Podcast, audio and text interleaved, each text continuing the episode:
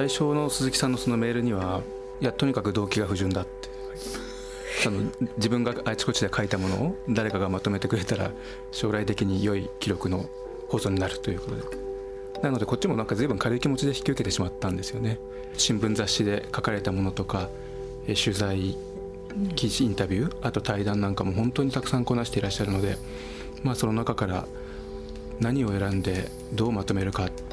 でタイトルも本当にジブリの哲学2でいいのかということを、えー、最初ね考えてました。仮タイトルはジブリの哲学2だったもんね、はい、いよいよあの3月28日に、えー、ジブリの文学というタイトルで、えー、刊行になりますがちょっと宣伝させていただいてよろしいですか？それ最後よ。最初にちょっとあのあそうキャッチコピーをあのコピーを読ませてください。いやどうぞ。はいお願いしますえー、自らを編集者型プロデューサーと呼ぶ鈴木敏夫は時代の空気をつかむためにどんな本を読みいかに文章を磨いてきたのか、えー、又吉直樹中村文則浅井亮池澤夏樹といった現代を代表する作家たちを迎え何を語るのか。歴史的ヒットを支えた教養と言葉の力。そしてジブリの現在を伝えるエッセイ対談集。ジブリの文学。ぜひお読みくださいますようよろしくお願いいたします。ありがとうございました。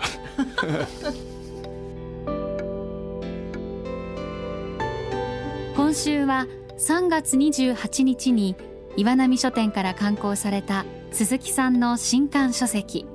ジブリの文学についてお送りします。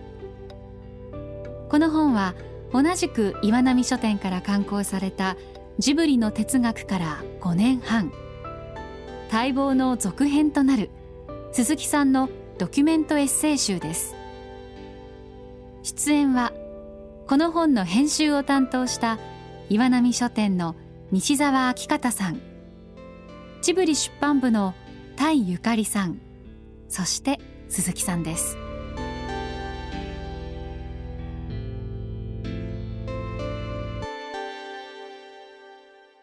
最初は若い人向けの人生論集みたいなつまり僕も含めて鈴木さんの周りすごく30代20代若い方が多くて対談相手も又吉さんも中村さんも浅井亮さんも僕と同世代か若い方、ね。うん、でこれなんでだろうってちょっと一回不思議に思ってや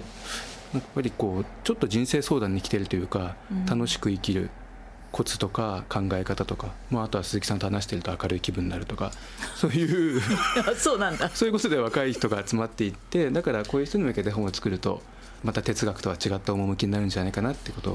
考えていたんですけど。すごいイマジネーションだね。イマジネーションっていうか自分自身がなんで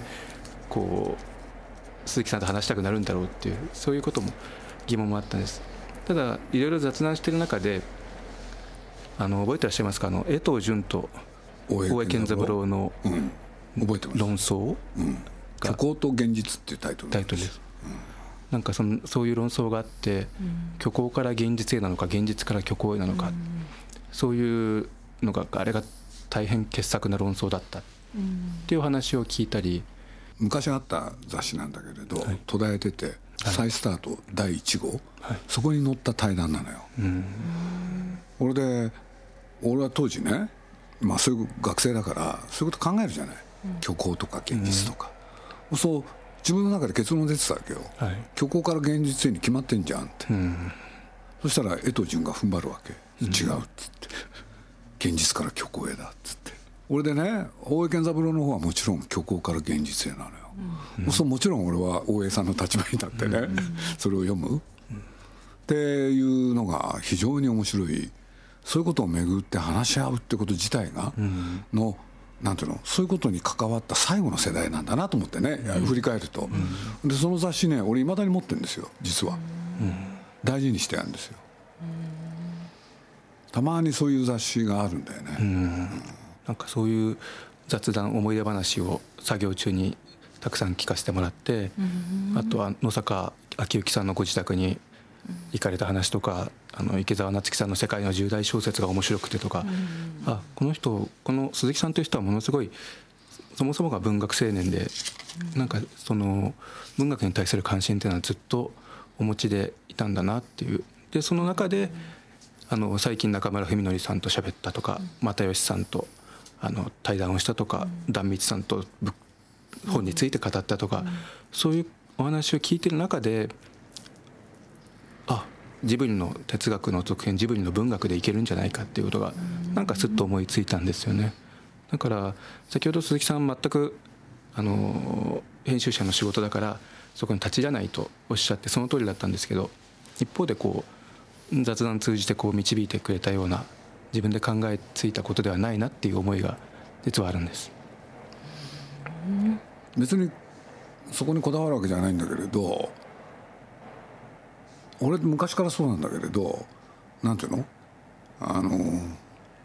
ある人があることをやろうとしてる。それをそれの参考になるものを出すっていうのは割と得意なんだよね、そうだよね。多分それなんじゃないかな、うん、それでもすごく編集者的な振る舞いですよね、うん、あそっか、うん、でそれやるんだったらこういう話もねもしかしたら役に立つ、でそれが具体的な形になるかどうかはともかく、ね、それこそイメイメージは分かるわけでしょ、もう一つあの今回第一章というのがあのジブリの作品を振り返ったものなんですけど、うん、ハウルの動く城とゲド戦記を振り返った文章っていうのがとても印象的ですね。これちょっと抜粋読ませていただいていいですか？あの選べ選べないものっていうタイトルなんですけれどもあの人は生まれる時代を選べない宮崎駿は時代と格闘して映画を作ってきた。で人は家族を選べない。宮崎五郎は偉大な父を持ち父と格闘しながら生きてきた。でむごい現実から目をそらすのかあるいはそらさないで生きるのか。人は生まれる時代を選べないし家族を選ぶこともできない。そこに葛藤があるし人生の大きな意味がある。でこれはすごいかっこいい。かっこいい。感動したんですよね。あのさかっこよくない？これねヒントはねある一本の映画なの、うん、あそうなんですこれは伝えてなかったんだけれど、はい、でこれね実はある映画監督がいてねアメリカの。その人の名前を思い出せないんだけれど、うん、有名になったのは「羊たちの沈黙」うん、これの映画化でなんていうの世間を驚かせた人なのよ。うん、これでハリウッドで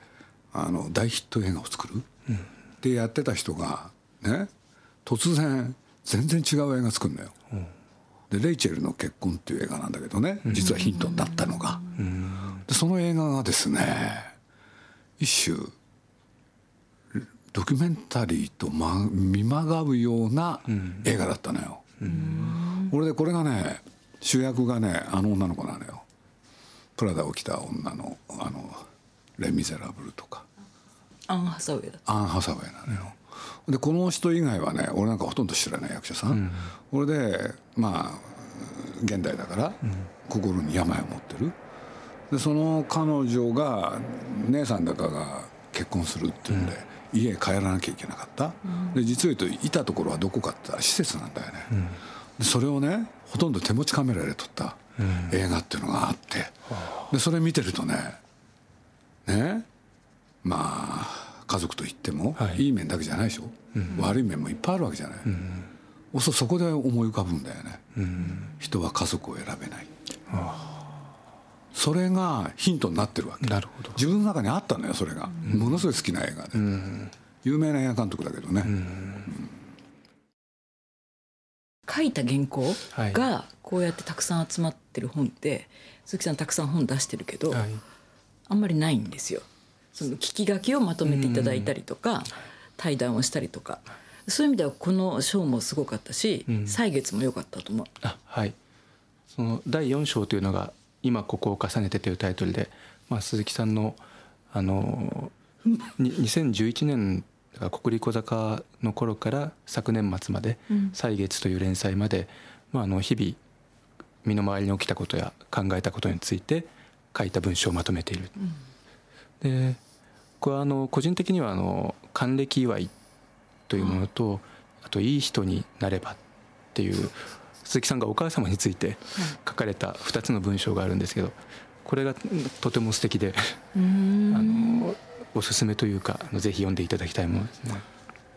内容熟読だよね。すごい。熟読甘味っていうんだっけ？うんいやだってゆかさんなんか何も覚えてない。そんなことないですいや覚えてるよ今の2つはすみません覚えてます。還暦祝いってあのお茶碗の中に入れるやつ、ね、そうですね。あの覚えてます。覚えてんの？一応ね。あそう。あの鈴木さんのお母様が鈴木さんの還暦祝いの時に熱い束を渡してきてこの中身は何だっていうお話なんですよね。まあ、読み上げたいですけど読むと あのいやいいよ、ね、ネタバレになっちゃう。なんかうまいもん。いやいやいやいやいやそのいい人になればっていうのはその鈴木さんのお母様の口癖でもう早くあの世へ行きたいって言った時に鈴木さんがこういい人になれば早くあの世へ行けるよって言ってでお母様が元気になって喜ぶ 叩いてくるっていうそういうエピソードが何度読んでも胸を打つ心が温まるし鈴木さんらしい、ね、なんかそんなこと言わずに長生きしろよって言わない、まあ、いい人になれば死ねるあの早く死ねるよっていうようなこと逆説。逆説っていうのはあのとても面白かったです。もう一個ちょっと読み上げたいものであの宮崎駿の「自白」っていうエッセイ書かれたの覚えていらっしゃいますか？あれなんなん我が谷は緑なりきでしたっけ？あの、はい、という映画についてあの宮崎さんがずっと見てきたふりをしたって言えばいいんですか？あのとうとうとその映画について語っていたんだけれども実は見たことがなかったってことを自白するというエピソードなんですけれどもちょっとそこのオチの部分で書かれていることなんですけどあの最近こんな話があった。あの僕のアシスタントの白木信子さんから聞いた話だ。彼女が宮さんに言った。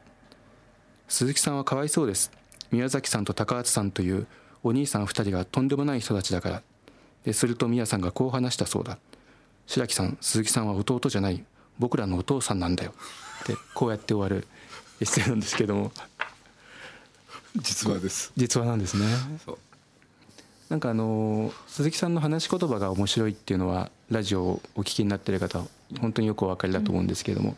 なんか文章を読んでると話し言葉のようでいてかつ何かあのまた別の味わいがあって特に短いエッセイ最後終わり方が素晴らしい余韻が素晴らしいっていうのがあって。褒めすぎじゃない？あ僕もあの宣伝に来て何言ってるの？もうむちゃくちゃじゃんもう。いややっぱり面白いと思ったからあのー、なんかすごいお仕事頑張ってきたわけ。でそういえばドワンゴの川上さんがさ、うん、俺に言ってくれたことあるんだよね。あのたまにね俺の文章読んでね「なんで鈴木さんの文章は余韻があるんですか?」うん。え？っつってうん。僕書くとそうならないんですけど。ってなんか言っちゃってさ、おかしいんだよね。川上さんの文章とはちょっと違うよね、うん、やっぱ違うんだね。うん。書くことが結構好きになってませんか？好きになったのよ、うん、うん。まあいろいろね頼まれたりして書いてるうちにねやっぱり楽しくなるんだよね。俺やっぱりまあ俺そんなにね自分が得意かって言われたらそうじゃなかったはずなのにどこどこら辺からそうなったのかっていうのがあるんだけれどやっぱりあの新聞の連載をいろいろ頼まれるようになってそれをこなしているうちにだんだん楽しくなってきた。ほ、うん。で読者のこと考えながらちゃんと書くっていうね。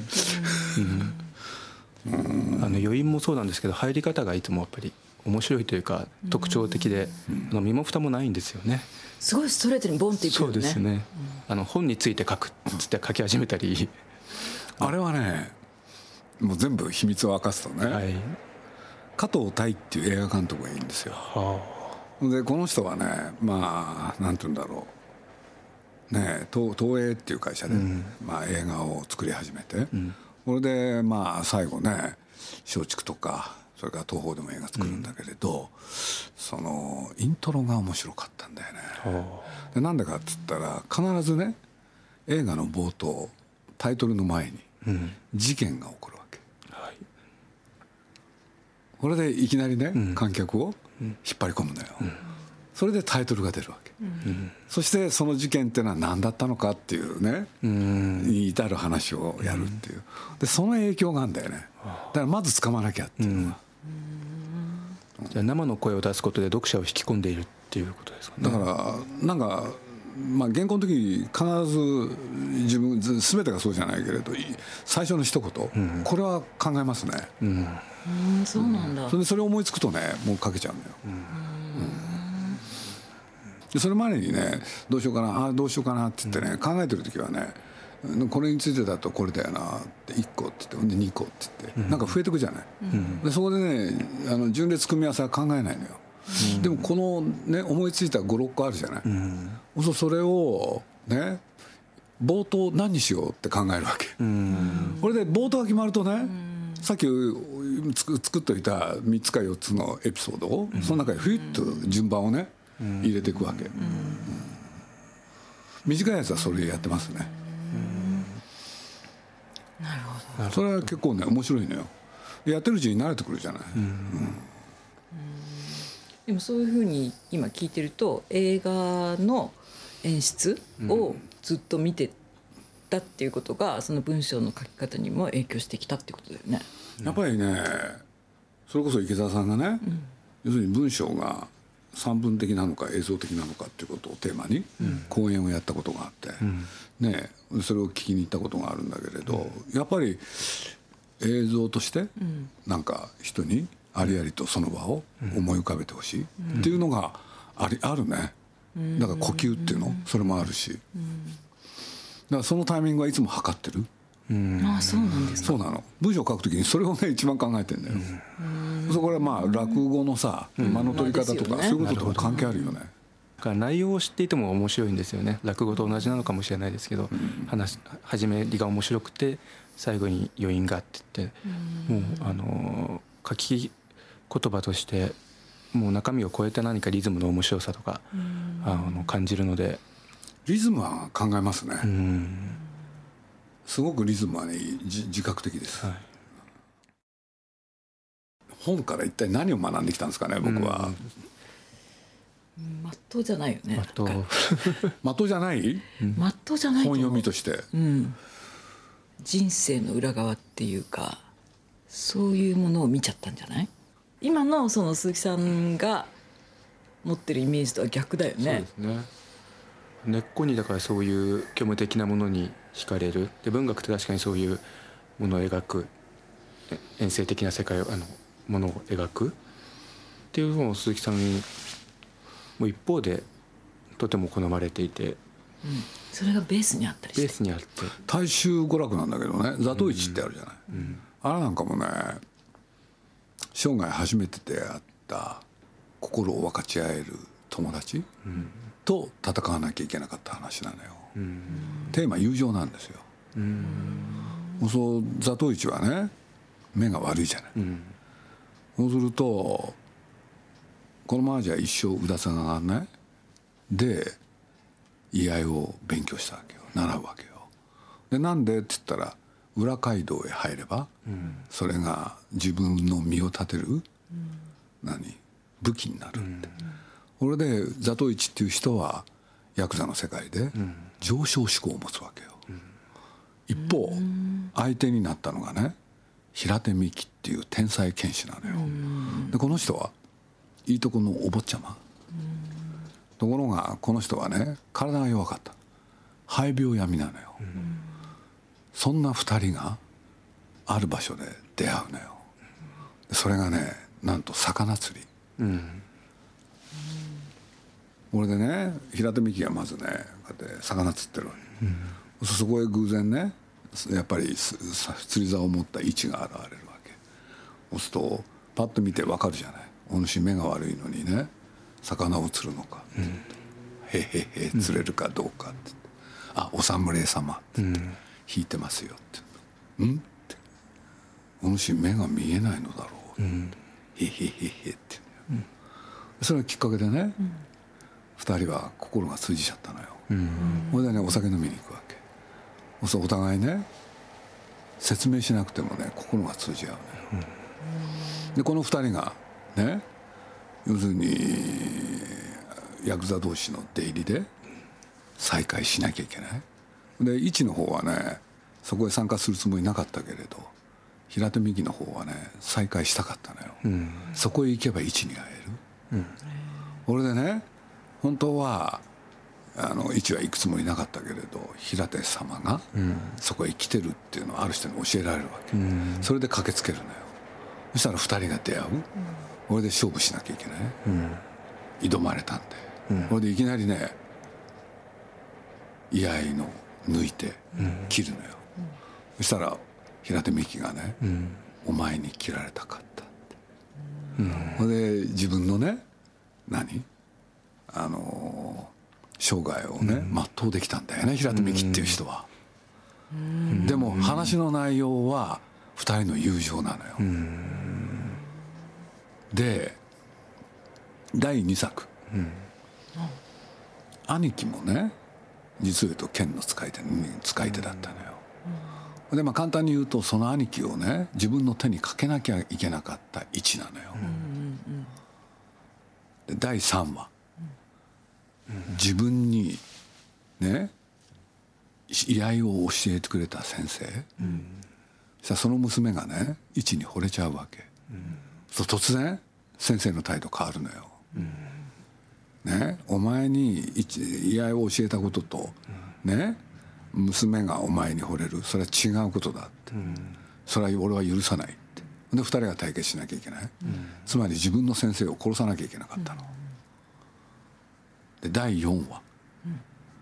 自分がねまあひょんなことでこれ第1話に出てくるんだけれど、好きになっちゃった女性がいるその女性に裏切られるのよ、つまり彼の歴史はどんどんどんどん裏切られていくわけ、でそのことによって自分が持ってた上昇志向、それが消えていくのよ、そして何が起きたかったら虚無になるわけ、それでどうなっていくって話なのよ、これね順番に見ていくと本当に面白いの。なんですか愛情とか友情のままならなさというか、まあ、人生におけるこういうどうしようもないことでそそこに鈴木さんすごく惹かれるっていうちょっとニヒリズムがあるっていうなんか一方で先ほどから話題に出させてもらってるあの北条記とスタジオジブリとであの宮崎駿監督というのはものすごい悲観論者だ、うん、ペシミストだ、うん、でその心の闇が彼の創作の原点ではないかっていう鈴木さんお書きになってるんですけどそれも僕ものすごく宮崎駿さんのイメージと異なる真逆であるっていうふうに思いましたし、まあ、この鈴木さんの今の読書演劇を聞いていてもやっぱりジブリのイメージあるいは鈴木さんのイメージと、ま、真逆であるっていうかあのでも根底にそういうものがあるからこそというかあってもこう表に出てくるスタジオジブリの作品っていうのはあのこういう世界中の子供に愛される元気を与えるあのそういう作品であるっていうなんかそこの部分は自分としても大きな勉強でしたしなんかいろんな人に知ってほしいなっていう俺ね堀田芳恵っていう人にねあの書いたものを引かれた理由はね一点なんですよ。要するに辛いことも楽しいことも含めてそれを公平に見る、うん、客観視する、うん。そこなのよ、うん、で実を言うと加藤さんもそう、うん、起きた出来事をそのまま書くって、うん、あそういう考え方があるのか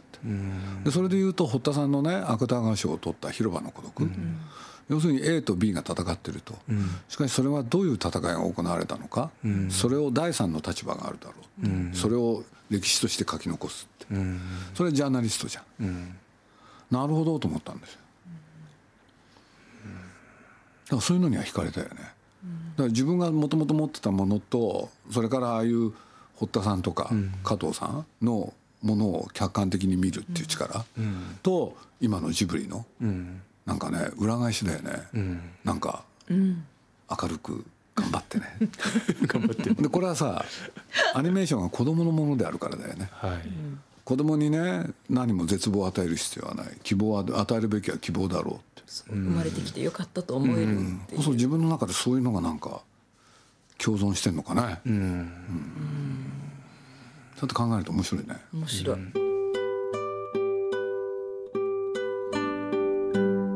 自らを編集者型プロデューサーと呼ぶ著者鈴木敏夫は時代の空気をつかむためにどんな本を読みいかなる文章術を磨いてきたのか。浅井亮池澤夏樹中村文則又吉直樹といった現代を代表する作家たちを迎え何を語るのか。歴史的大ヒットを支えた教養と言葉の力。そしてジブリの現在がこの一冊に。ジブリの文学は岩波書店から発売中です。ぜひ一度手に取ってご覧ください。来週は文春ジブリ文庫ゲド戦記についてお送りします。お楽しみに。